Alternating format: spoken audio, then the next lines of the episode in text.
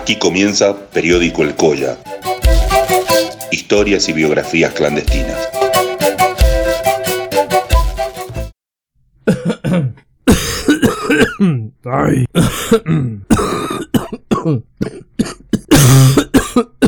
Este programa fue grabado en un contexto de resistencia a lo que detallara Albert Camus en una de sus mejores novelas sobre el control social.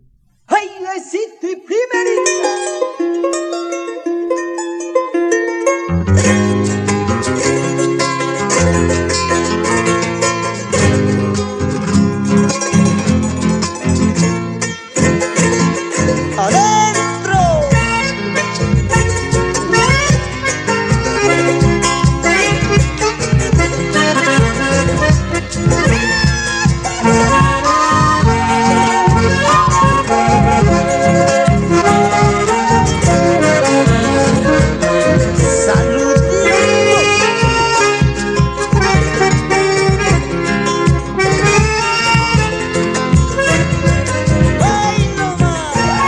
Karim, Aileen Punchau, Aileen Zuka, Aileen Chisi, Aymanaya Casero.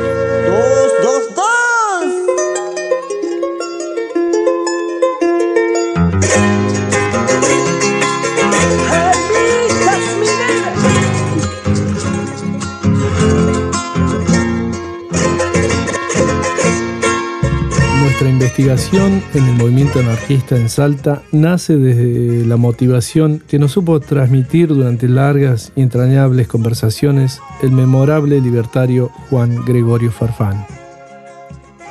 Unos años antes de su fallecimiento, en el año 2003, Farfán motivó la curiosidad por conocer al movimiento ácrata en una provincia donde los rastros de su recorrido son prácticamente nulos y nos resulta imposible iniciar este trabajo sin señalar su nombre. Desde ese momento hasta ahora, la investigación continúa en curso y hemos podido ir desentrañando la existencia de un movimiento que fue verdaderamente vital, importante en esa provincia, y cuyos documentos y derroteros pueden consultarse en el blog Ácratas de Salta. Mire usted, un anarquista es un hombre que se resiste a aceptar el poder material de un hombre, de un hombre sobre los demás. Es decir, acepta la autoridad moral, pero la presión de unos hombres sobre otros la rechaza. Y para mí sería el mejor sistema, supuesto que, y el supuesto ese no se da, que todos estuviésemos educados para el anarquismo. Es decir, si en la mentalidad de todos se internaliza el respeto a los demás, el respeto a los derechos ajenos. No haría falta que nos mandaran. Todos obedeceríamos a esa internalización del deber y de la fraternidad humana. Pero claro, como no ocurre así, pues no se puede realizar. Mm. Pero el anarquismo es mucho más hermoso que otras cosas.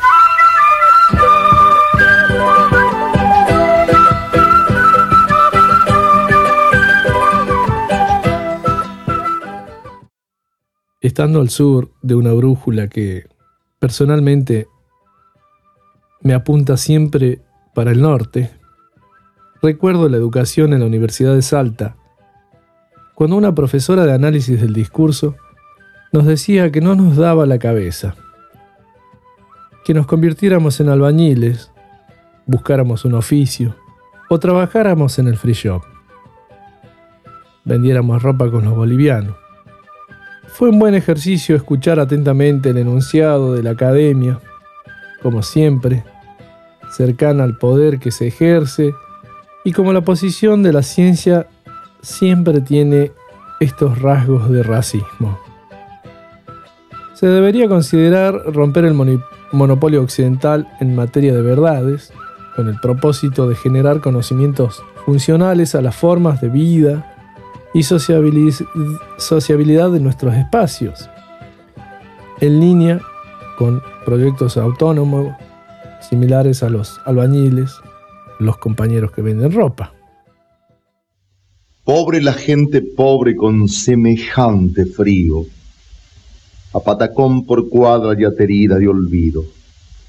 Pobre la gente, pobre. Por las calles lluviosas, con todo el viento en contra y el bolsillo vacío. No lejos, no muy lejos, estaba yo cantando una canción con sol y ojos de no me olvides. No lejos, no muy lejos estallaban suspiros. Estaba yo cantando y rompí la guitarra la hice añicos delante del sol y los suspiros.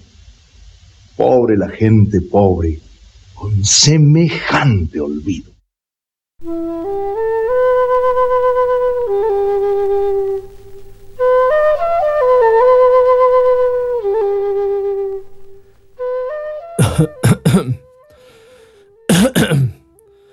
Bueno, respondiéndole a esta profesora, eh, la naturaleza del conocer siempre ha sido una ocupación constante en la filosofía. La e-, epistemología tiene su raíz etimológica en palabras griegas episteme, conocimiento, y logos, estudio. Puede comprenderse como el estudio del conocimiento y su naturaleza, o si se prefiere, como teoría del conocimiento. Cuando nos preguntamos respecto a la epistemología o epistemologías que nos rigen actualmente, es necesario remontarse al proceso de colonización europea que inicia en Aviala, por allá por el siglo XVI del calendario cristiano. Pues sin este proceso no se puede comprender el actual predominio de la racionalidad capitalista patriarcal que predomina alrededor de todo el globo. En efecto, creemos que es el fenómeno colonial y que se extiende en Yala y el resto del mundo. Un pensamiento profundamente racista, eurocentrado, de corte patriarcal, antropocéntrico, que ha tenido nefastas consecuencias para prácticamente la totalidad de las formas de vida que habitan el planeta Tierra.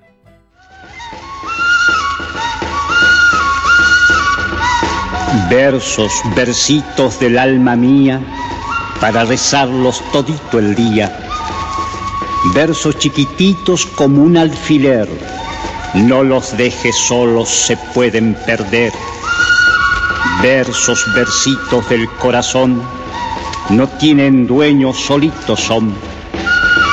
Versos chiquititos tamaño un dedal, para los bolsillos de tu delantal versos, versitos de la quebrada, aunque son de oro no valen nada.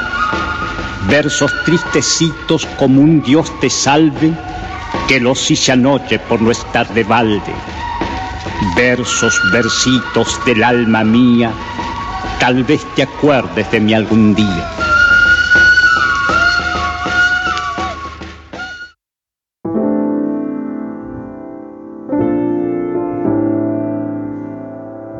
Es necesario considerar las epistemologías surgidas en comunidades o grupos sociales excluidos para incluirnos en contenidos de espacio de educación pública a modo de sustituir este pensamiento antiguo del utilitarismo y la segregación de la mujer.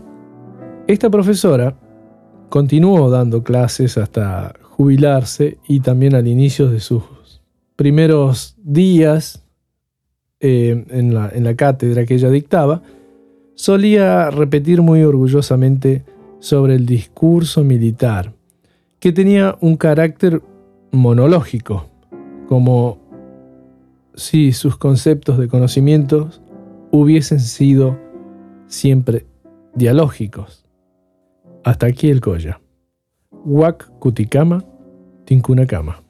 Nos vemos hasta el próximo encuentro me voy a tomar el tecito.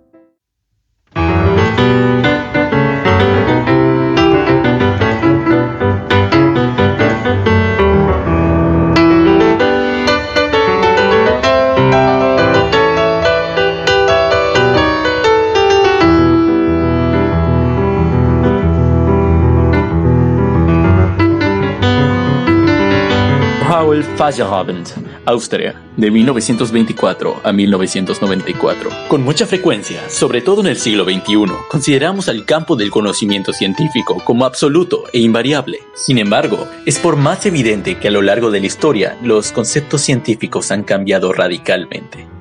Por ejemplo, es posible que pensemos que campos de estudio como las matemáticas o la astrofísica van a perdurar por siempre, pero lo mismo pensaron los alquimistas en el siglo XVII. La alquimia es en esencia similar a la química o a la medicina, pero buscaba impactar en aspectos como el alma o el universo. El caso es que actualmente ya no se considera una teoría científica, pero en el pasado sí lo hacía, y esto es a lo que va el filósofo.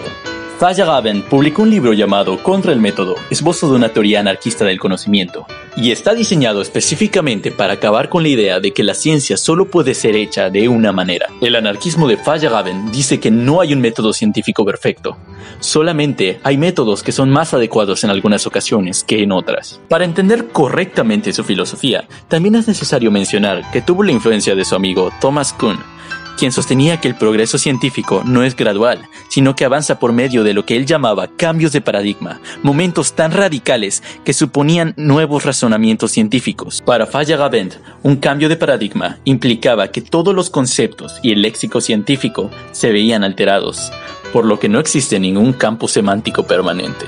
En resumen, Feyerabend defendía la idea que, si la gente se centra en un solo método científico, estará obstruyendo el progreso, pues todo vale.